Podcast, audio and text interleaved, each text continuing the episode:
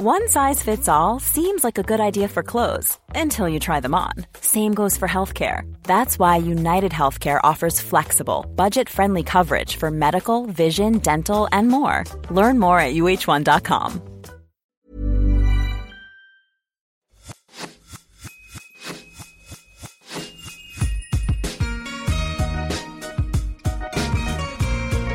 Bonjour et bienvenue sur L'Aléa, le podcast pour maximiser le potentiel de votre vie. Artiste, entrepreneur, aventurier, sportif, thérapeute, coach, chaque semaine vous trouverez les parcours, les témoignages ou les conseils de personnes inspirantes aux profils et expériences variés. Ma mission Vous guider dans vos cheminements, votre épanouissement et la poursuite de vos rêves quels que soient les aléas que vous pourrez rencontrer. Je suis Laura Pouliken et dans la vie, je chéris les valeurs de l'audace, de la curiosité et du partage. Aujourd'hui, je reçois Gloria Cabé sur le podcast. Si vous ne la connaissez pas encore, elle est l'étoile montante de la cuisine afro-végane en France, mais aussi une femme incroyable qui a transformé ses failles en véritable force. Gloria, je l'ai découverte sur une vidéo publiée sur Origine Média, dans laquelle elle parle de son enfance difficile, de sa responsabilisation très tôt, puisqu'elle s'est occupée de ses frères et sœurs dès son plus jeune âge, de ses épisodes de vie dans la rue ou à la DAS, de son contexte parental violent ou encore des viols qu'elle a subis. Au-delà de ces épreuves extrêmement marquantes et douloureuses, j'ai souhaité immédiatement lui donner la parole pour comprendre comment elle avait trouvé la force de s'en sortir et de transformer ses traumas en alliés pour la vie. On revient ainsi subtilement ensemble sur les conséquences de ce passé, sur la façon dont elle les a transformées en énergie de vie pour vivre de sa passion et atteindre ses rêves. Si vous aimez le podcast ou cet épisode en particulier, n'hésitez pas à mettre 5 étoiles et ou un commentaire sur Apple Podcast, iTunes ou à partager cet épisode sur vos réseaux sociaux en nous taguant Gloria et moi. Belle écoute Bonjour Gloria. Bonjour Laura. Je suis euh, ravie d'être avec toi euh, aujourd'hui pour euh, t'interviewer sur ton parcours, sur ton chemin non conventionnel pour réaliser tes rêves et pour devenir une des premières chefs ou la première chef afro-végane en France. Tu me diras, j'en ai pas vu d'autres, beaucoup, beaucoup d'autres à part toi. Mais, euh, mais voilà. Euh, tout d'abord, je vais te poser une question très simple. D'ailleurs, je voulais te dire, j'adore ton prénom qui signifie gloire quand même. Merci. Ça a été un un débat entre, entre mes parents, entre Gloire et Victoire, mais je suis contente qu'ils aient choisi Gloria. Ah, ma fille s'appelle Victoire. Mmh, ils m'appelaient Victoria, donc euh, je suis contente de Gloria. Ouais, c'est un très joli prénom qui a, qui a beaucoup de signification mmh. finalement. Euh, ma, question, ma première question, elle est très simple. À quoi tu rêves en ce moment? Euh, Je crois que je rêve à beaucoup de choses. En fait, c'est assez étrange parce que je vois aussi des rêves se réaliser, donc je sais plus trop où je me trouve. Mais je crois que je rêve tout simplement de continuer à, à vivre de mes rêves et de mes passions. Ouais. Déjà ça. Ouais. Continuer à m'épanouir via ça. Ouais, c'est vrai que ces quelques mm. années, tu en as réalisé pas mal des rêves. Mm. Et d'ailleurs, on va en parler euh, tout au long de cette interview. Pour ceux qui ne te connaîtraient pas encore, est-ce que tu peux te présenter? Oui. Alors, je m'appelle Gloria Cabé, j'ai 34 ans et je suis chef afro-vegan. Je suis basée à Paris. Je dis souvent que je suis basée entre Paris, Londres et Salvador, mais à Paris surtout en ce moment depuis la pandémie. Et voilà, je suis chef afro-vegan. Ouais. Très contente de l'être. Depuis combien d'années tu es chef afro-vegan euh, aujourd'hui? Depuis 2015. 2015 Oui, depuis 2015 que je me suis lancée dans ce projet. Donc ça... Hum, je ne pensais pas que ça prendrait euh, une telle ampleur, même si je l'ai souhaité. Mais euh, c'est pour ça que je disais que j'étais un peu perdue entre mes rêves et la réalité. C'est presque effrayant des fois de voir les choses se réaliser aussi bien. Mmh. Ouais, aussi mmh. vite, aussi, bien. Ouais. C'est vrai que aussi conforme aussi à ce qu'on avait imaginé parce que parfois on peut avoir un rêve euh, un peu pas global mais une idée globale de ce qu'on aimerait voir et puis éventuellement ça arrive ou pas dans exactement dans ce sens ou alors avec des détails différents mais là j'ai l'impression que c'est exactement ce que j'ai demandé qui arrive et c'est très étrange. Tu l'avais vraiment rêvé, tu avais réussi à mettre des mots sur ce sur ce qui ah, t'arrive aujourd'hui? Tu l'as même écrit? Je l'ai écrit, je l'ai manifesté. Euh, oui, c'est plus que rêver. Donc, c'est bizarre. C'est comme envoyer une lettre au Père Noël et exactement retrouver ce que tu as demandé au pied du sapin en temps et en heure. Et... Ah, Sans avoir vu le Père Noël. C'est fou. Franchement, c'est ouais, c'est c'est génial, génial. On dit souvent en développement personnel qu'il faut visualiser, tu sais, les choses pour que ça arrive. Et toi, bah, t'en es la preuve finalement. Tu l'as. C'est vrai que je me suis aussi beaucoup servi de ces méthodes pour pouvoir euh, établir et organiser mes projets aussi. Euh, mais parfois, on peut lire beaucoup sur ces sujets et puis euh, pour autant, c'est on, on peut pas palper en fait. C'est abstrait. ça, ça reste abstrait et puis ça reste aussi euh, de l'ordre de notre euh, propre réalité aussi. Ouais. Et justement, euh, toi, il t'est arrivé tout ça. Tout le monde mérite des belles choses, mais souvent, quand on a un passé difficile, une enfance difficile, c'est encore plus beau et c'est encore euh, c'est j'aime bien enfin moi quand j'ai pensé à toi quand j'ai préparé l'interview j'avais un peu le phénix qui renaît de ses cendres tu sais qui m'apparaissait un peu tu vois cette gloria qui sort et, qui, et qui revient un peu de loin. Et justement j'ai envie que qu'on parle de, de ton passé. Moi je pense sincèrement que l'enfance construit et l'adolescence construit. Peu importe son chemin de vie. Toi dans une interview tu dis à mon jeune âge je pouvais déjà gérer pas mal de choses. Qu'est-ce que tu pouvais gérer? Très tôt, j'ai eu le sens des responsabilités de par, on va dire, la structure familiale qu'on avait, qui était un peu différente de celle qu'on peut rencontrer un peu plus généralement. Étant, étant aussi la première fille de ma mère, j'ai cette responsabilité. Donc, euh, assez tôt, je pense que j'avais connaissance de, des rôles dans une famille, ce qui est, euh, pas toujours euh, amené ou apporté à à l'enfant lorsqu'il grandit. On le laisse euh, grandir en tant qu'enfant, qui peu apporte sa place en fait. J'ai eu à, avoir euh, à faire face à cette réalité. Non pas qu'on a hum, voulu me retirer mon, mon statut d'enfant, mais ça allait avec pour moi. J'ai pas eu que l'enfance, j'ai eu l'enfance et la responsabilité. Je je sais pas comment le l'évoquer, mais je pense que elles sont arrivées à un moment donné comme si c'était programmé comme ça c'est comme, c'est comme ça que je le visualise maintenant, mais c'est comme si bah, de 0 à 5 ans, il y a tel stage de la vie où on découvre, on apprend, on réalise qu'on est dans ce monde. Et puis après, de 5 à 9 ans, on va à l'école, on tisse des liens, on, interagit avec d'autres personnes. Et puis bah, moi, à passer ça à 9 ans, voilà. Là maintenant que j'ai compris toutes ces, toutes ces étapes-là, à 9 ans, je suis passée dans un autre rôle j'allais gérer des gens autour de moi aussi. Et, et, et tu parles de, de, responsabilité parce que tes parents te, te, te, responsabilisaient, mais pour certaines raisons ou... Je pense que oui, j'ai été responsabilisée parce que, euh, bah, comme je vous expliquais, comme je t'expliquais la structure familiale aussi, moi j'ai pas grandi avec mon père, il a fallu qu'on compense, pas simplement moi, mais également mes frères, il a fallu qu'on compense pour pouvoir s'organiser en fait, tout simplement et veiller aussi les uns sur les autres. Ce qui fait que euh, on a vu on a vu certaines situations euh, un peu différemment que d'autres où tout le monde devait s'impliquer hmm. et on ne pouvait pas attendre que bah, les parents nous, nous donnent euh, oui. nous donnent ça en fait. Ouais, justement, je ne sais pas si tu fais référence à ça, mais en préparant cette interview, je me suis énormément forcément renseignée sur toi et tu parles de violence dans certaines interviews. Tu parles de vivre dans la rue à un, à un moment donné. Bah, tu parles de la DAS, euh, donc, il t'est arrivé quand même beaucoup de choses, une enfance quand même qui est pas forcément, euh, voilà, évidente. Moi, ce que j'avais envie de savoir là-dedans, c'est est-ce que tu pouvais revenir peut-être sur ce qui s'est passé un petit peu et comment, comment un enfant surtout traverse cela? Je pense que là, je vais faire une aparté. Ouais. Je pense que c'est euh, c'est aussi un peu compliqué pour moi de parler de ça parce qu'en plus j'étais aussi en bas âge et la personne qui a vécu ça directement, ce n'est pas moi, c'est ma mère. Ouais. Euh, donc je sais pas trop comment répondre à ça en fait. Mm. Euh, tout ce que si enfin je ferme la parenthèse. D'accord. Voilà.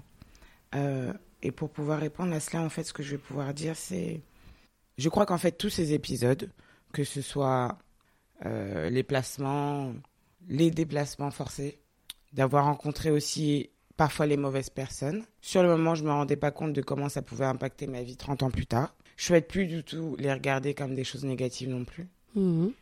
Parce qu'il y a du, beaucoup de chemin qui a été fait depuis. Cependant, j'ai quand même conscience que c'est pas un parcours classique et que ça laisse aussi des, ça laisse aussi des traces. Faut être honnête. Et c'est ça aussi qui m'a poussé à un moment donné à vouloir en parler parce que bah, il y a certaines traces ou, certains passages qui n'avaient pas été euh, suffisamment abordés aussi pour être, euh, pour entamer aussi une phase de guérison, on va dire. Mhm. Je vais être à la fois reconnaissante et aussi euh, dans la réalité de ça fait mal encore aujourd'hui, mais on décide de le traiter autrement. Mm. Et justement, non, mais c'est ce qui est intéressant dans ce que tu dis, c'est que c'est que euh, tu parles de d'en parler, de d'exprimer les choses, et moi je pense que en effet, euh, on peut pas forcément guérir de choses si on n'en parle pas à un moment donné si on pose pas les mots dessus, si on, on raconte pas les choses. Toi, tu as été victime voilà de violences, tu as été aussi victime de violences sexuelles par, tu dit des mauvaises fréquentations. Et c'est Camille Kouchner en fait qui dit le seul moyen d'en guérir, c'est de parler. Et est-ce que tu confirmes ces propos? Donc oui, tu les confirmes. Et qu'est-ce que ça t'apporte aujourd'hui? En, quoi ça te guérit de pouvoir euh, exprimer, ok, et dire, il s'est passé ça, et c'est ok, et maintenant, ça fait partie de moi et de qui je suis aujourd'hui? Je pense que hum, j'ai pas toujours été, justement, j'ai pas évolué en ayant la communication facile. Je pense que volontairement aussi. On nous met, ou on nous a mis dans des situations où parler, divulguer, communiquer sur certaines choses n'était pas était pas la bonne chose à faire parce que ça pouvait nous, nous libérer, mais en condamner d'autres. Je vais rejoindre Camille, en fait, sur ce, sur ce sujet. Je pensais pendant longtemps que de garder ça en moi dans une petite case enfouie comme un tiroir qu'on n'ouvre jamais, ça n'allait pas causer de problème. Quand on pense à un tiroir qu'on n'ouvre jamais, eh bien, euh, on, ne perd rien. Ce qu'il y a dedans, ça reste enfermé dedans. Mais, et puis même parfois, on l'oublie. Et puis on l'oublie jusqu'au jour où on en a besoin. Et, et là, c'est le cas en fait. J'ai besoin d'ouvrir ce tiroir à nouveau pour pouvoir avancer et littéralement tourner une page. Mais quand je parle de tourner une page, c'est pas annuler ou effacer ce qui s'est passé, c'est tourner la page de la Gloria que j'ai été à ce moment-là pour aller vers euh, la Gloria qui m'attend en fait, tout simplement. Je crois que de manière générale, tous les sujets devraient être confrontés et abordés, d'autant plus ceux qui, qui traitent des traumas, des différentes violences ou tout simplement en fait du support émotionnel. J'ai pas la conviction de pouvoir comment dire influencer des gens à pouvoir faire la même chose, mais en tout cas, je suis d'accord pour partager mon parcours et expliquer comment moi ça m'a aidé. Aujourd'hui, d'avoir parlé il y a dix ans, ça m'a fait du bien et de reparler maintenant aussi de pouvoir parler à des professionnels de sites santé. J'en ai parlé via une plateforme publique, mais il y a aussi le travail de fond qui se fait réellement. Pour moi, de pouvoir entamer une thérapie d'une manière un peu plus sereine, parce que c'est pas la première que j'ai tenté de faire, mais cette fois-ci, en fait, je sais que je fuirai pas le siège non plus parce que, pas parce que je vois le côté bénéfique que ça m'apporte. Et j'ai déplacé mes craintes, tout simplement. Ouais, parfois on se dit on va pas en parler et puis on va oublier et en fait ça se range dans un petit tiroir et ça, et ça se répercute sur euh, le corps. Toi, tu parles à un moment donné de, de spasmophilie, enfin de, de conséquences conscientes et inconscientes de ce que ça t'a eu sur ton corps. Tu parles de dépression. Comment ça s'est manifesté? Est-ce que tu peux revenir avec moi sur un peu la prise de conscience qui a fait qu'ok, il faut que tu en parles parce que là, il y avait des choses qui te dépassaient? C'est drôle parce que justement, la spasmophilie, peut-être que ça a été euh, l'une des meilleures alertes. Je crois que je regrette pas. Euh, je ne regrette pas que c'est que j'ai pu passer par là. La spasmophilie, en fait, c'était, ça a été les rappels qu'il fallait que je m'occupe de moi aussi. Alors, tout simplement, aussi apprendre à être plus attentive à mon corps et toutes ces alertes. Au début, j'ai, cru que je devenais folle. Au, au début, j'ai cru que j'avais perdu, euh, j'avais perdu contrôle assez rapidement. Et je me disais, c'est, c'est inquiétant parce que si je perds le contrôle d'ores et déjà alors que j'ai encore rien affronté, je ne sais pas comment je vais finir. Et puis, bah, il a fallu d'abord apprendre à gérer ces crises, apprendre à les comprendre, apprendre à les contrôler lorsqu'elles arrivent, apprendre à prendre le dessus sur elles aussi. Ça a été beaucoup de travail mental, personnel, mais au moins, en fait, ça m'a forcé à mettre le nez dedans. Et euh, malheureusement, ça n'a pas empêché que parfois, je n'ai pas toujours eu la force nécessaire pour euh, stopper ou alors apaiser mes pensées. Et alors, bah, la porte de la dépression était juste derrière. Ça a été compliqué parce que j'ai pensé que peut-être c'était ça mon cycle et que j'avais pas d'autre solution. Peut-être que je fais partie de ces gens-là qui vont devoir vivre avec, euh, la, avec la dépression en fait. Parce que, bah, parce que j'ai eu un parcours difficile et que je, n'arrive pas à tout gérer concernant ce parcours, ce parcours. Et que parfois en fait euh, bah, j'arrive à, à saturation. Et qu'il y a un moment donné dans l'année où j'ai plus d'énergie et quand ce, moment arrive, alors je ne sais plus comment me, me défendre de ce qui se passe dans ma tête. Bah, alors là, je, j'entre dans un joli gouffre dans lequel je vais me planquer quelques temps, puis après encore aujourd'hui, en fait, tu parles actuellement Je pense que moins maintenant, beaucoup moins maintenant, parce que j'arrive à reconnaître un petit peu ces, les signaux de, des passages dépressifs qui peuvent arriver. Et là, je m'écoute aussi, je m'écoute un peu plus. Parfois, en fait, j'avais tendance à, à, ne même pas faire attention à ça et à donner mon énergie aux autres plutôt qu'à faire attention à ce qui m'arrivait et à prendre soin de moi. Mais là, en fait, j'arrive à dire stop, euh, j'arrive à demander de l'aide ce que je, ne faisais pas non plus avant. Et euh, j'arrive aussi à, essayer de converser avec moi-même parce que je suis autant à l'origine de mes pensées apaisantes comme celles qui me détruisent. Donc euh, il faut juste balancer suffisamment correctement la conversation qui se passe. Non, avec toi, quoi. Avec moi. Et c'est pour ça que l'aide d'une tierce personne, qui me rappelle que parfois il faut mettre un peu d'eau dans son vin, que parfois il faut prendre un petit peu de recul, lever la tête et puis parfois aussi arrêter de se, flageller, bah, ça peut aider.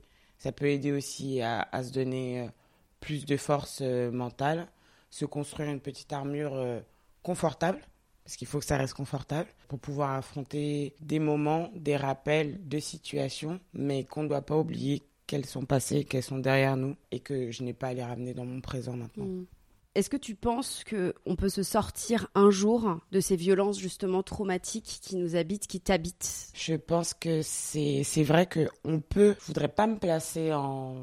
En experte. En, experte, c'est vrai, parce que je vais avoir une, une vision optimiste là-dessus. Mais je ne connais pas en fait l'ampleur en fait des fois des traumatismes ou des, des pardon des, des douleurs pour certaines personnes. Donc dire qu'on peut s'en sortir, sachant pas en fait ce qui crée la douleur, je sais pas trop. Mais ce à quoi je crois, c'est à la force intérieure qu'on peut tous avoir. Je sais que ça peut paraître facile et qu'il est aussi difficile en fait de se dire mais oui on a cette force intérieure mais je n'arrive pas à l'atteindre. Le mot qu'on utilise le plus je n'y arrive pas ou je ne peux pas ou je, je n'ai pas cette force. Quand initialement je pense qu'on l'a tous et toutes. Maintenant c'est cette discussion, comme la discussion interne. C'est là où le combat il se fait réellement mais je sais pas comment indiquer aux personnes que il faut que la personne la plus gentille des deux prenne le dessus. Ouais. Euh, j'ai reçu euh, pas mal de thérapeutes sur mon podcast et justement on parle beaucoup, moi c'est un sujet que j'aborde pas mal, les traumas, euh, les histoires de résilience comme je te disais en off je crois. Euh, Anne Cazobon qui est une thérapeute que je te conseille, je te conseille de regarder son travail parce Anne Cazobon? Anne Cazobon ouais. D'accord. Elle dit que nos traumas sont nos alliés. Elle dit qu'elle a fait de ces traumas ses alliés dans la vie pour son futur. Qu'est-ce que tu penses de ça? Pareil, je pense que je rejoins son opinion parce que lorsque je regarde où j'en suis arrivée maintenant, je pense que si j'avais pas eu euh, tous ces parcours, tous ces croisements de chemin même, je sais que je parle souvent du fait de ne pas avoir croisé les bonnes personnes. Je suis reconnaissante de tout ça. Je, remercie un peu tout le monde. Ça peut paraître même un peu, un peu fou, mais je, je crois que je n'ai pas de rancune. Je n'ai pas de rancune parce que je pense avoir transformé au fur et à mesure des années cette énergie en puissance. En puissance, littéralement. Et euh, c'est ça qui fait que je peux travailler peut-être des semaines entières acharnées sans prendre de jours de repos euh, et me dire qu'en fait, euh, bah non, je peux le faire. Que c'est pas grave parce que je vis mon rêve à fond et que personne ne peut me stopper je me dis, si j'ai réussi à me relever de, situations pareilles qui ne m'ont pas tué, honnêtement, le monde m'appartient. Justement, on va parler de, tout ça. Euh, c'est une transition pour parler de, ta passion, euh, de comment tu en es arrivé là quand même, parce que c'est un, un magnifique euh, parcours. On va parler donc de ton métier justement pour, pour atteindre cet épanouissement personnel et professionnel qu'on recherche tous, cet équilibre qu'on recherche tous. Tu découvres au Canada la danse et la cuisine si je me trompe pas. C'est en, vivant au Brésil que j'ai découvert euh, ma vraie passion pour la cuisine. Pour la cuisine, d'accord. Bah, et en fait, c'était au Brésil que je, enfin, je suis partie m'installer au Brésil. Euh, je donnais des cours de danse au Brésil. D'accord. C'est là-bas où j'ai décidé de devenir chef. D'accord, mais justement. Mais j'ai aussi envie de parler de, du Canada parce que c'est là où, un peu où t'es parti, je crois. C'est la première fois où j'ai vécu à l'étranger. Voilà. Et en fait, justement, c'est marrant parce que euh, avec le recul, ça a été mon la première fois que j'ai pensé à moi. Je crois que j'avais 19 ou 20 ans et c'est la première fois où j'ai pensé à moi où j'ai dit en fait stop tout ça, stop toutes ces folies, stop. Non, je peux plus en fait prendre pour tout le monde. J'ai besoin de m'occuper de moi. Alors euh, je vais sortir de cet environnement dans lequel je suis pas bien. Donc euh, dans la ville dans laquelle je grandissais. C'est dur justement cette j'imagine cette prise de conscience, je me mets à ta place euh, de se dire OK, je... avoir la force de tout quitter et de se dire OK, je pars à l'autre bout du monde pour penser à moi. Comment comment t'as fait? Comment, comment ça s'est matérialisé pour toi de dire OK, ta mère, à tes frères et sœurs, euh, je pars Alors en fait, il y a eu plusieurs étapes. La première, c'est que bon, j'avais quitté, euh, euh, chez ma maman, j'étais partie vivre dans un foyer de jeunes travailleurs. Donc déjà, il y avait ce détachement. C'est pas, pas mon endroit préféré. Et à l'époque, à l'époque, il y avait, enfin, qu'il y a toujours ces permis vacances-travail, donc les working holidays, qui permettaient de partir s'installer dans une sélection de pays, d'obtenir un visa de travail et euh, de pouvoir y rester euh, au minimum un an, je crois, quelque chose dans le genre. Et mon copain de l'époque avait fait ce, ce visa et donc euh, on avait décidé ensemble de partir. on est parti en décalé, il est parti avant moi puis je l'ai rejoint quelques mois plus tard. Ça a été un, une réelle organisation quand même parce que j'avais déjà un petit peu voyagé mais j'étais jamais parti m'installer longtemps quelque part, loin de ma famille, loin de mes proches, même sortir de ma zone de confort de manière générale. Ma famille l'a bien pris, ils se sont demandé pourquoi, mais ils l'ont bien pris. Et puis bah, surtout, le Canada, ça reste tout de même un pays euh, bienveillant, accueillant. On n'en dit que de belles choses. Et c'est vraiment un beau pays. je, le constate, je le confirme et après l'avoir constaté. Donc, euh, j'ai juste été, en fait, j'ai continué à travailler. J'ai mis de l'argent de côté. J'ai fait, j'ai mis mon visa en place et je suis partie. Et j'ai pas du tout regretté, ça a été une superbe expérience. Comment tu te sens justement à, à, cette époque quand tu pars? Je crois que tu étais en dépression avant de partir. Oui, j'étais dans une bonne dépression. Donc, euh, j'arrive au Canada, je me dis, OK. En fait, euh, ce qui est bien, c'est que là, j'ai tout à faire. Personne me connaît. Euh, j'ai pas les mêmes bagages en arrivant ici. Et en plus, je suis dans cette dépression, mais j'arrive à me démener pour faire l'une des choses que j'aime le plus, c'est découvrir de nouveaux endroits. Donc là, j'arrive dans un endroit qui est totalement nouveau et tout m'émerveille. Et en fait, ça m'éloigne un petit peu de, de ce qui peut me m'occuper l'esprit. J'ai une sensation de, de sécurité aussi, énorme. Euh, j'habitais à Montréal, donc je trouve que c'est l'une des villes les plus sécures au monde. Mais au-delà de ça, il y a vraiment la sensation de je crois que je me sens bien et je connais pas l'endroit. Mais je me sens bien parce que bah parce que il y a cette sensation de, sécurité qui est une réalité, mais il y a aussi cette sensation de je crois qu'ici je vais être bien, on va pas me faire de mal. Les personnes qui ont, qui ont pu m'atteindre à un moment donné sont loin. Les personnes qui me nuisent encore de manière euh, générale, elles, sont, elles ne sont pas présentes, elles peuvent pas m'atteindre ici. Et ici, en fait, c'est mon espace à moi, à moi toute seule. Et c'était essentiel d'avoir un espace. Et donc c'est là que tu fais beaucoup de danse? Euh, oui, alors je continue à beaucoup danser au Canada parce que c'est cool, il y, a une, bonne énergie. C'est juste à côté de New York, ouais. où on a, bah, c'est le berceau de, de, de, la danse que je pratique à ce moment-là, qui sont le, hip-hop et la house dance. Donc je suis vraiment contente. En fait, c'est quand même agréable de me dire que je suis partie faire ce que j'aime, sans même m'en rendre compte, sans même m'être mis ça dans la tête. Mais euh, j'ai réussi à aller plein de petites choses et en fait, c'est ça où je me rends compte que j'utilise pas les mêmes formes que tout le monde, mais en fait, de ces manières-là, je m'occupe de moi aussi. Oui, Là, je, je, crée des espaces pour moi, je m'occupe de moi et je, j'arrive à, j'arrive à, à, redonner un petit peu de force à, à petite Gloria qui était, qui était pas bien avant. Donc, euh, je, suis trop contente. À l'enfant qui est en toi, euh, tu lui dis, OK, ça va là. Ouais, là, ça va. Même justement, je, je le vois. là, je, là, je suis bien. Ouais, mm. tu rencontres plein de gens. Euh. On rencontre des gens. Bah, finalement, c'est quand même l'hiver, le gros hiver. Je suis arrivée au mois de. Je crois que je suis arrivée au mois de novembre. Ouais, donc avant la neige, quoi. Plein en, plein. dans la neige. En plein dans la neige. Juste avant les tempêtes de neige, plutôt. Mais donc, il n'y a pas beaucoup de monde que je peux voir. Mais tout de même, euh, mais tout de même, on rencontre des personnes. Il y a cette communauté de la danse. Euh, on est parti à Cuba. Bon, bref, fait plein de choses. Parti à New York où j'ai revu du monde, etc. C'était vraiment trop cool. Tu t'autorises à avoir des rêves à cette époque où tu te dis juste, je m'occupe de moi et déjà, je sors un peu la tête de l'eau? À ce moment-là, je pense que je ne m'autorise pas encore à vraiment avoir des rêves. Mais pourtant, c'est juste avant que je décide de faire. Euh, l'un de mes métiers préférés. euh, juste avant de d'être euh, au de partir vivre en Espagne et de revenir et décider de devenir hôtesse de l'air. Donc à ce moment-là, je pense que je pense pas encore à ce projet d'hôtesse de l'air, mais je sais que j'ai pour volonté de faire un métier dans lequel je me sens bien.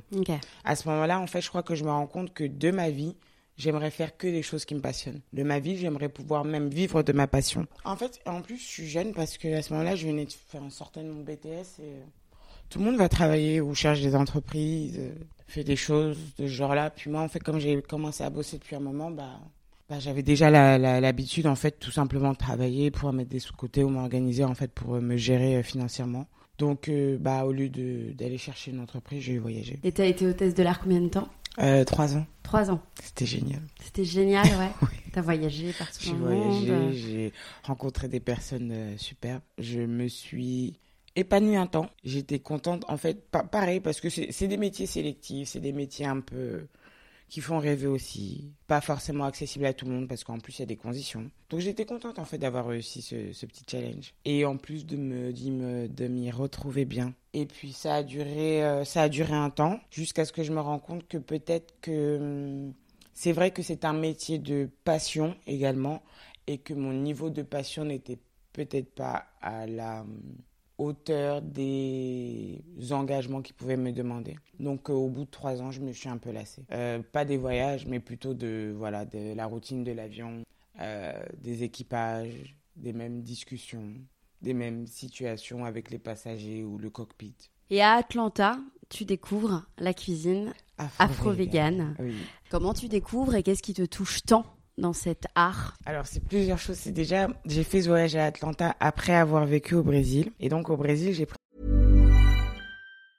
Mom deserves the best, and there's no better place to shop for Mother's Day than Whole Foods Market. They're your destination for unbeatable savings, from premium gifts to show-stopping flowers and irresistible desserts. Start by saving 33% with Prime on all body care and candles. Then get a 15-stem bunch of tulips for just $9.99 each with Prime. Round out Mom's menu with festive rosé, irresistible berry chantilly cake, and more special treats. Come celebrate Mother's Day at Whole Foods Market. Ces claques au- autour de la cuisine afro-brésilienne, qui était déjà si proche en fait de ce que je, je connaissais via euh, ma culture. C'était vraiment en fait agréable d'arriver dans un autre pays une fois de plus duquel je connaissais très peu de choses, dans une ville que je ne connaissais pas du tout, et de savoir que je pouvais presque manger comme à la maison. C'était incroyable. Et après voilà de me retrouver dans cette atmosphère, comprendre en fait ce qui a fait, ce qui a amené la richesse en fait de la culture, de la cuisine afro-brésilienne ça m'a vraiment séduit. J'ai pas été conquise, j'ai été une bonne cliente, j'ai acheté, c'était bon. Et ensuite, après, donc, en vivant au Brésil, c'est là où j'ai décidé de devenir chef et de devenir chef afro-vegan euh, parce que j'ai décidé aussi d'arrêter la viande. Et vraiment, c'était pas du tout prévu que je fasse ce voyage à Atlanta, c'était même un petit peu random. Quelques mois après mon retour en France, euh, je me retrouve à voyager à Atlanta et là je prends une claque monumentale quand l'afro-vegan, ce dont je, ce à quoi je songeais, en fait existait vraiment, avait une forme, avait sa clientèle, avait sa communauté et avait, euh, avait son public. Là je me suis dit mais non en fait c'est ça. Et en fait, je crois que le fait d'avoir vu que c'était si, euh, alors si peu connu et conventionnel, mais si, comment dire, consistant et juste, des personnes en fait qui que j'ai pu les différentes personnes que j'ai pu rencontrer à Atlanta que ce soit des des, cuisiniers tout simplement des commerçants des euh, des thérapeutes tous ces petits activistes en fait des communautés afro-véganes qui étaient déjà en place et qui étaient déjà si investis m'ont simplement en fait confirmé qu'il y avait quelque chose à faire. Je suis pas américaine, je ne fais pas partie des communautés noires américaines afro-américaines qui ont certainement, enfin c'est leur euh, et leur vécu et leur passé et leur histoire qui a donné création à ce mouvement. Mais pourtant, je me suis sentie très très proche et je me suis dit que c'était dans ça que je voulais évoluer. Alors, après avoir pris euh, une claque aller-retour, je suis rentrée, je me suis dit, je me suis assise un instant, et j'ai dit d'accord, c'est ça que je vais faire. J'ai appelé mon, mon meilleur ami, je lui en ai parlé. Il m'a dit d'accord, viens en Angleterre. Et je suis partie en Angleterre. Pourquoi en Angleterre? Parce qu'en Angleterre, le véganisme a une place à 20 ans d'avance. Et il m'a dit en gros que dans ce que je voulais, dans ce que je souhaitais faire, en étant en Angleterre, je serais beaucoup plus à l'aise. Et puis aussi, lui, il vivait là-bas depuis déjà un an ou deux, donc il voyait déjà aussi le dynamisme de la ville. C'était à Londres exactement. Il connaissait le, dynamisme en fait de cette ville où euh, où il y a beaucoup de, il peut y avoir beaucoup de concurrence et de compétition saine. C'est-à-dire que on peut être dans un, dans un, dans des situations très challenging, mais il y a de la place pour tout le monde. Et ça, j'ai beaucoup apprécié cette mentalité. C'est vraiment, c'est une mentalité de gens qui font. C'est une mentalité des gens qui vont chercher, qui se débrouillent. Pour moi, en fait, c'était l'entrepreneuriat pour Gloria, de la manière dont je voulais le vivre. C'était ça. Donc, euh, il m'a donné le meilleur, euh, le meilleur conseil du, du monde, à mes yeux, de ma vie. Et ça a été, euh, je l'oublierai jamais. J'en parlerai dans toutes les interviews, j'en parlerai dans tous les podcasts. Tout, ça tout simplement parce que c'est l'histoire, mais aussi parce que je pense qu'il faut mettre l'accent, surtout dans la vie que j'ai eue, euh, sur les personnes bienveillantes que j'ai eues dans ma vie et qui m'ont aimé de manière inconditionnelle jusqu'à me donner, me mettre de, du des trésors en fait dans mes mains. Et Cédric, ça a été cette personne. et euh, quand tu dis que tu décides de devenir afro-végane, tu en parles du coup à Cédric, ton meilleur ami. Concrètement, euh, moi j'aimerais bien décider demain d'être, tu vois, que ça marche. Quelles ont été un peu les étapes euh, que tu as mises en place pour te faire connaître, pour te pour, pour, pour, pour, devenir un peu référente dans ton, dans ton art, les rencontres Honnêtement, ça a commencé par déjà, moi, me mettre dans ce statut de je vais devenir chef afro-vegan. Donc, j'ai tapé sur Google comment devenir, euh, comment, comment réaliser ses rêves, comment devenir entrepreneur. Et en fait, j'ai cherché la clé, en fait, de tout ça. C'est quand même euh, euh, l'investissement personnel, la recherche personnelle. Donc, en partant en Angleterre, c'était, ce qui était bien, c'est que je me suis retrouvée comme dans une sorte de petite bulle Déjà, j'étais dans une colocation, on était un peu moins d'une dizaine de personnes, tout le monde était vegan. Donc pour moi qui souhaite devenir chef, ça a été un cadeau du ciel, tout simplement, parce que j'avais 10 cobayes sur lesquels je pouvais tester tous les jours, matin, midi, soir. Donc ça, ça a été la première. Donc, il y a eu de la pratique dans la recherche des recettes, et dans l'apprentissage des techniques aussi. Et ensuite, il y a eu des tests concluants euh, réels. Et aussi, il y a eu du confort, en fait. Euh, qui s'est créé du fait de réaliser que j'arrive à faire ça, j'arrive à avoir des retours, j'arrive à avoir des gens qui me disent des choses concrètes, des critiques construites sur ce que je suis en train d'entreprendre, que j'ai jamais fait d'école, je, me suis levé un matin en disant je vais devenir chef et que voilà l'entrepreneuriat ce sera ma vie. Donc ça a été assez fou. Et j'ai passé quasiment un an en fait à faire ça, à pratiquer. Sur le terrain, à pratiquer. Exactement. Euh, toujours avec la bienveillance de mon meilleur ami avec qui on décide de, construire ensemble notre petite entreprise. Donc, euh, hello, bonsoir. Et euh, on décide ensemble de, proposer nos services à des bars dans l'est de Londres. On profite de l'occasion du carnaval de Notting Hill, qui, est, qui est le carnaval caribéen. Et on se dit que ça matcherait parfaitement avec ce qu'on veut proposer, une proposition afro-vegan. Et ça a été le cas. Avec ça, en parallèle, on utilise Instagram comme tout le monde, qui à ce moment-là, on parle de, c'était il y a 7 ans en arrière, il n'y avait pas les mêmes fonctions, il n'y avait pas la même... Les stories n'existaient les stories n'existaient pas, euh, les, les hashtags, les collaborations et toutes ces choses-là, ça avait une autre forme, mais euh, c'est quand même très bien pour nous parce qu'on a quand même une page, une plateforme sur laquelle on peut partager ce qu'on fait, on est content. Et c'est ce qu'on a fait pendant un an jusqu'à temps, jusqu'à ce que je me retrouve à être, euh, à travailler pour des traiteurs. Et je pense que ce qui a mis, euh, ce qui a validé la place de chef, c'est lorsque j'ai travaillé pour euh, Robert Pattinson. Oui. oui. quand même l'un des. C'était fou en fait. En plus, c'était la période, je pense, où il faisait Twilight, où c'était une méga star. C'était pas longtemps après, bien sûr, c'était une énorme star. Et F.K. Twig, sa compagne de l'époque aussi, qui est une artiste anglaise, euh, qui a une reconnaissance internationale maintenant, pareil. Les deux étaient dans un, dans des belles des belles situations. Et j'étais ravie, en fait, d'avoir euh, d'avoir été euh, chef pour eux, croiser leur cuisine et d'avoir euh, d'avoir eu ce rapport qui est si intime, en fait, avec, avec des personnes comme... Et aussi, en fait, je pense que c'est pas simplement le fait d'avoir travaillé pour des célébrités. J'ai travaillé avec des, des, avec des êtres humains qui étaient vraiment très, très, très sympas, en fait. Et ça a fait, ça a fait cette expérience une très bonne expérience. J'aurais pu tomber sur des gens horribles et que ça soit pas, que ça ne laisse pas en fait euh, euh, cette impact de la première expérience qui a été géniale, mémorable. Je n'oublierai jamais. Ça aurait pu être catastrophique, mais je suis tombée sur des humains géniaux. Hmm. Donc, euh, Et on t'a fait confiance malgré le manque de formation, enfin pas le manque de Oui. formation officielle, le manque d'é- d'école? On m'a fait confiance et c'est ça l'Angleterre en fait, c'est ça l'atout de l'Angleterre, c'est-à-dire que on va moins valider, non, on va plus valider l'expérience factuelle plutôt que le des lignes sur un papier. J'ai plein de que- plein de compétences. Si je faisais un, si je devais écrire un CV, je, je pense que j'aurais trois pages à, à écrire. Mais si je devais écrire un CV basé sur mes expériences, je peux écrire un livre à ce moment-là. Et je pense que c'est là où justement des sociétés anglo-saxonnes, elles ont compris quelque chose, c'est le, concret en fait, c'est ce qu'on peut palper. Donc j'ai eu la chance en fait de tomber sur des chefs et des traiteurs qui se sont dit ah la petite elle a du potentiel et pas de se dire ah la petite elle a des potentiels mais elle n'est pas passée par du casse et du et du croc et je ne sais qui. Et au final ben ça a été le, le meilleur euh, passage. C'est pour ça que l'Angleterre c'est qui dans ce dans ce parcours?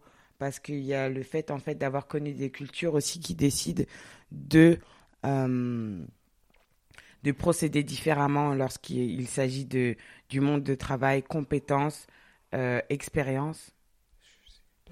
Le gaz de la bouteille d'eau. Euh, compétences, expérience et euh, et parcours professionnel. Ouais, mais de toute façon, euh, franchement, enfin, à chaque fois que je parle à des gens comme ça, je me rends compte à quel point la France, on est, mais encore avec nos diplômes, nos machins, nos écoles, nos... et qu'il y a tellement de pays qui sont émancipés de ça et qui font confiance à, à l'expérience, en fait. Non, mais c'est vrai, c'est en Bah, France, faut- c'est pas du faut tout. enfin, accepter que la France est un pays de, de, de standards et de traditions. Ouais. mm. Et après, euh, bah, faut trouver sa place dedans. Non, c'est ça. Mm. Exactement. Non, mais on te fait plus confiance, tu Oui. vois, quand t'es. Euh... Toi, mais même moi, je parle de moi, tu vois. Je pense pas. Parfois, tu sais, euh, ah, t'as pas fait d'école de journaliste, donc machin, donc Oui. tu vois. Alors qu'en fait, je fais des interviews toute la journée depuis Mm. trois ans, tu vois. Bah, c'est ça. c'est euh, c'est un peu, euh, tu vois, c'est un peu ce- même truc, tu vois, qu'on retrouve en France euh, quand tu veux un peu te faire un trou et. Je pense Mm. que la France, elle a, elle a tous ses intérêts, en fait, à faire, Ouais. à se faire passer pour ça. Mm. Parce que je pense que on en parle comme ça, mais c'est pas que ça. La réalité, c'est qu'on arrive à évoluer. Mais elle a tout intérêt Oui. à, à garder cet aspect de, de, de, comment dire, de tradition et de Mm. hiérarchie, de procédure. Ouais. tu dis dans, dans une interview, euh, les gens me donnent de la force, ils croient en moi, euh, de devenir chef sans école, sans formation, sans rien du tout. Est-ce que tu peux m'expliquer un petit peu euh, les, les, dans toutes tes étapes, un peu les galères et les victoires qui se sont produites? Donc la victoire, c'est d'arriver voilà, à cuisiner pour euh, Robert Pattinson. Est-ce que tu as eu des galères, des moments où tu as remis un peu en question les choses et tu t'es dit je vais pas y arriver euh Bien sûr, je pense que de toute façon, ça, ça fait partie aussi de, de, de, de- des aléas de l'entrepreneuriat. On va être accompagné, parfois, on va perdre des amis. Il y a des expériences qui vont s'avérer être des échecs, mais euh, desquels on va tirer les meilleurs apprentissages aussi. Donc tout ça, je l'ai vécu. Euh, après Robert Pattinson, je suis venue en France, en France où j'ai travaillé au restaurant La Mano pendant un temps jusqu'à ce qu'il ferme. Donc à ce moment-là, j'ai perdu mon emploi. Il a fallu rebondir. J'ai travaillé pour euh, ce, cet endroit. Je vais pas les citer parce que ça leur ferait une trop belle pub. Honnêtement, honnêtement, je ne veux, je ne veux pas m'impliquer dans ça. Mais je suis tombée sur des patrons de restaurants qui, euh, malheureusement, avec euh, la belle volonté de, de vouloir faire des choses, mais avec quand même les mauvaises intentions. Donc ça a donné des, des résultats euh, bah, un peu chaotiques où j'ai dû même me retrouver, euh, euh, j'ai même dû impliquer la justice. Donc euh, non, je suis passée par plein d'aléas. euh, toutes, toutes ces pays, c'est vrai qu'il y a eu la force, il y a la force et il n'y a que ça à retenir, mais aussi toutes les personnes qui m'ont dit mais pourquoi l'afro-vegan? Pourquoi est-ce que tu te lances dans ça? Qu'est-ce que c'est? Pourquoi est-ce que tu vas faire de la nourriture sans viande? Il y a eu beaucoup, beaucoup de, de réfractaires, mais ce que je j'adore, c'est que ces mêmes réfractaires aujourd'hui, et c'est vraiment sans mentir, aujourd'hui, sont des personnes qui m'envoient des messages en me disant j'ai arrêté la viande, maintenant j'essaie de faire attention. Est-ce que tu aurais des petites recettes ou des choses comme ça ou qui sont capables de me dire waouh, félicitations pour ton parcours, je n'aurais jamais cru que tu y arriverais là. Bien écoute, t'as été le seul à pas y croire. Ouais, et d'ailleurs, tu dis être face à une femme noire et chef, Mm. parfois ça en saoule certains. Ouais. Bah oui, parfois ça les agace un peu parce que bah c'est pas les habitudes qu'ils ont en fait. C'est juste une question d'habitude. Je pense pas que ce soit foncièrement le fait de ah mon dieu, pourquoi une femme noire sur dans ce rôle, c'est pas ça, c'est plus le fait de ah, elle est là. Bah oui. Hmm. Et puis, bah, je compte bien en amener plein d'autres avec moi. Ouais. Aujourd'hui, euh, donc tu étais un phénix grâce à ta cuisine, tu renais complètement de tes, de tes cendres, tu es brillante dans ton art, tu obtiens la reconnaissance du public. Est-ce qu'on peut dire que tu tires cette force de ton, de ton passé? Oui. Je dirais que c'est euh, essentiellement là d'où vient la force aussi de, de tout ce que j'ai traversé, tout ce que j'ai vécu. Mais surtout,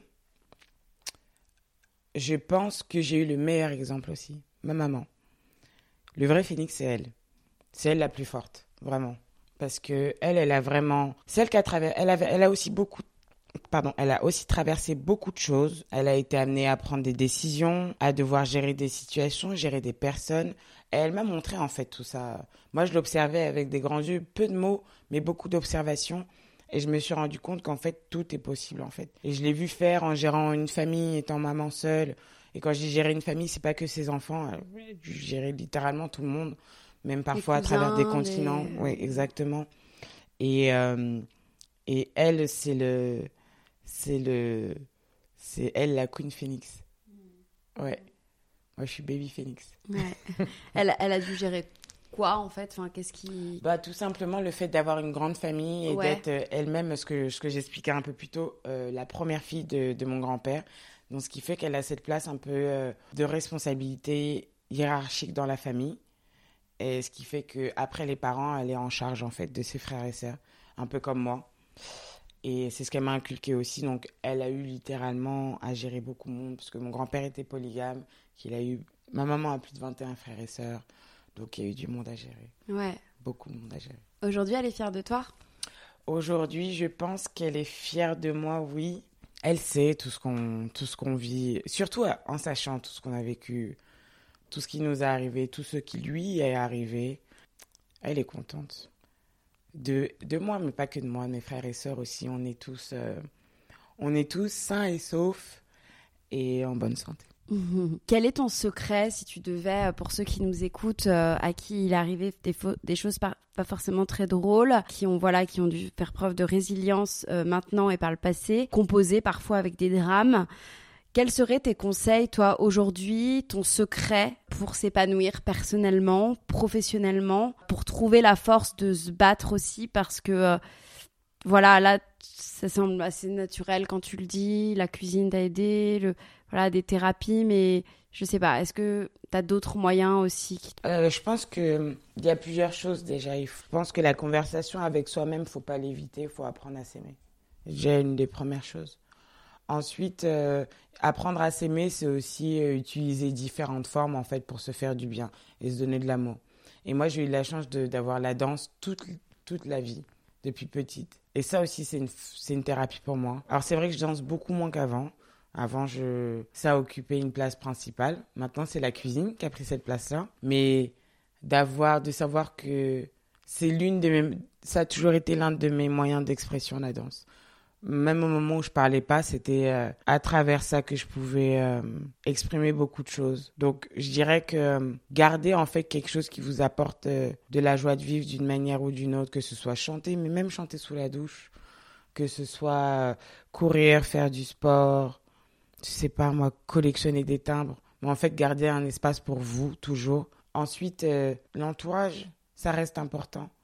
Ne pas, la vie fera un, tri euh, sélectif naturel, mais je pense ne pas hésiter en fait à trier aussi parmi euh, parmi euh, les gens qui vous entourent ceux qui ceux qui seront là pour le long terme et ceux qui seront là pour un passage.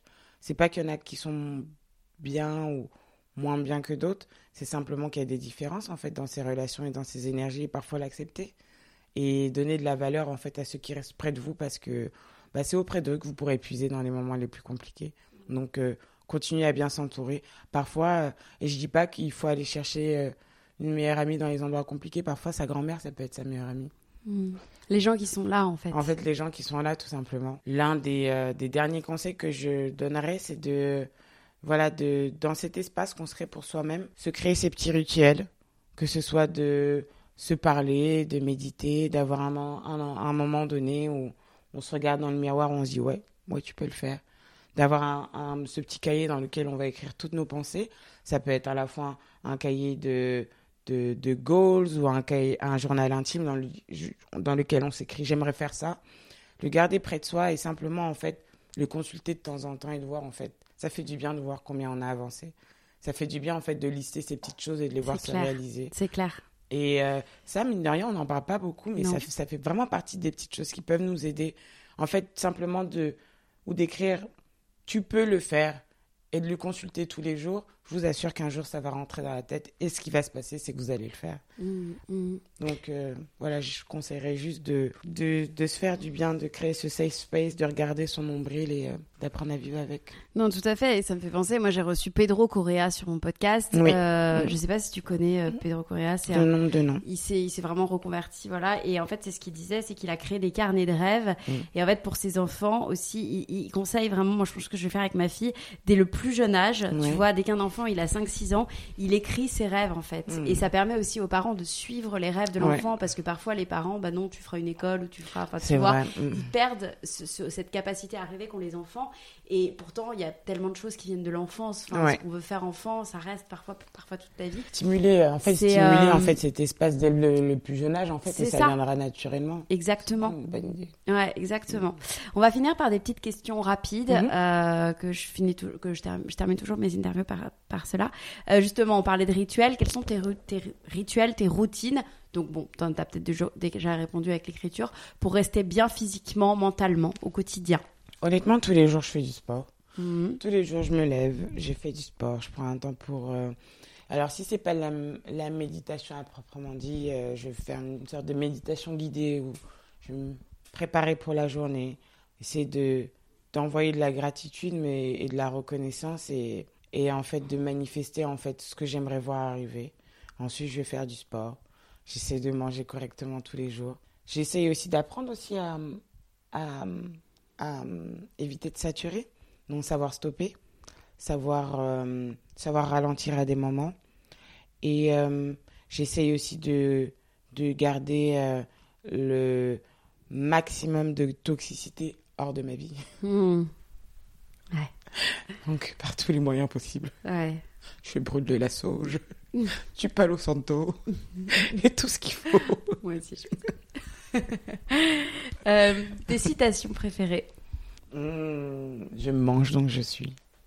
Ouais, exactement. Oui, tout Mm. simplement. C'est clair. Tes livres préférés Hum, c'est un peu.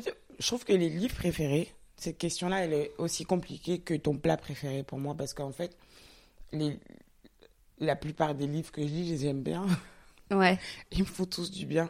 Mais euh, l'un des derniers qui m'a marqué, c'est euh, une conversation avec Paulo Coelho, Mhm. euh, où c'est pas un livre de lui, mais c'est une interview sur sa vie. Génial. Trop bien. Je vais acheter. L'un des meilleurs pense, bouquins. Parce que j'adore le, le mec et je savais pas qu'il y avait ce livre-là. C'est une, c'est en fait, c'est comme consulter un, consulter un, un dictionnaire du bien-être, un peu. Euh, Pardon, consulter un dictionnaire du bien-être, c'est-à-dire que il partage et justement, Paulo Co- Coelho, c'est vraiment aussi un exemple de résilience. Il est passé par les pires euh, passages de sa vie, que ce soit les drogues, les sectes, la, violence, euh, be- beaucoup de traumas. Et aujourd'hui, c'est peut-être l'un des, l'une des, des, des, figures de la motivation personnelle. Donc, euh, moi, pour moi, c'est un, un exemple à suivre. Et pourtant, j'ai été un peu réfractaire à vouloir lire tous ces livres parce qu'il y avait un peu le mouvement de, de comment dire, de, de fame un peu dessus. Donc, je me suis dit, bon, hum, est-ce que c'est si, l'essence est si pure? Oui. Déjà petit un, oui. Mais en plus, en fait, de connaître sa vie et du coup, ce qui l'a amené à rédiger ses œuvres, encore plus, oui. Donc, c'est un big yes. ok, top. Euh, ta plus grande peur? Ma plus grande peur en tant que vierge ascendant lion, c'est l'échec. Donc, euh, je suis obligée de l'embrasser. Ouais. Et justement, tu m'as parlé tout à l'heure un peu d'échec, mais est-ce qu'il y aura un échec qui t'a marqué, une leçon dont, tu as tiré, dont t'as tiré de cet échec? Tous, tous les moments euh, compliqués, oui. Et tous en sortir avec des leçons. Je pense apprendre euh, constamment sur moi-même, avec ou sans ces, ces- ces échecs. Mais euh, un qui m'aurait marqué en particulier, non, j'en ai pas un qui m'est marqué en particulier. Ma vie, de manière générale, c'est pas du tout un échec. C'est une succession de. de situations anodines dont j'ai décidé de transformer et d'en créer euh, euh, la meilleure vie que je pouvais avoir. Euh, et ma dernière question, ta définition du risque, c'est quoi pour toi le risque? Et est-ce que et quels sont pour toi les risques nécessaires pour vivre pleinement? Les risques à prendre pour, bah, pour être épanoui personnellement, professionnellement Je pense qu'il faut que je dise, enfin, il faut faire la différence entre risque et peur, parce que comme ça, j'ai envie de dire, le risque, c'est la prendre à porte. C'est la, la porte à prendre, pardon.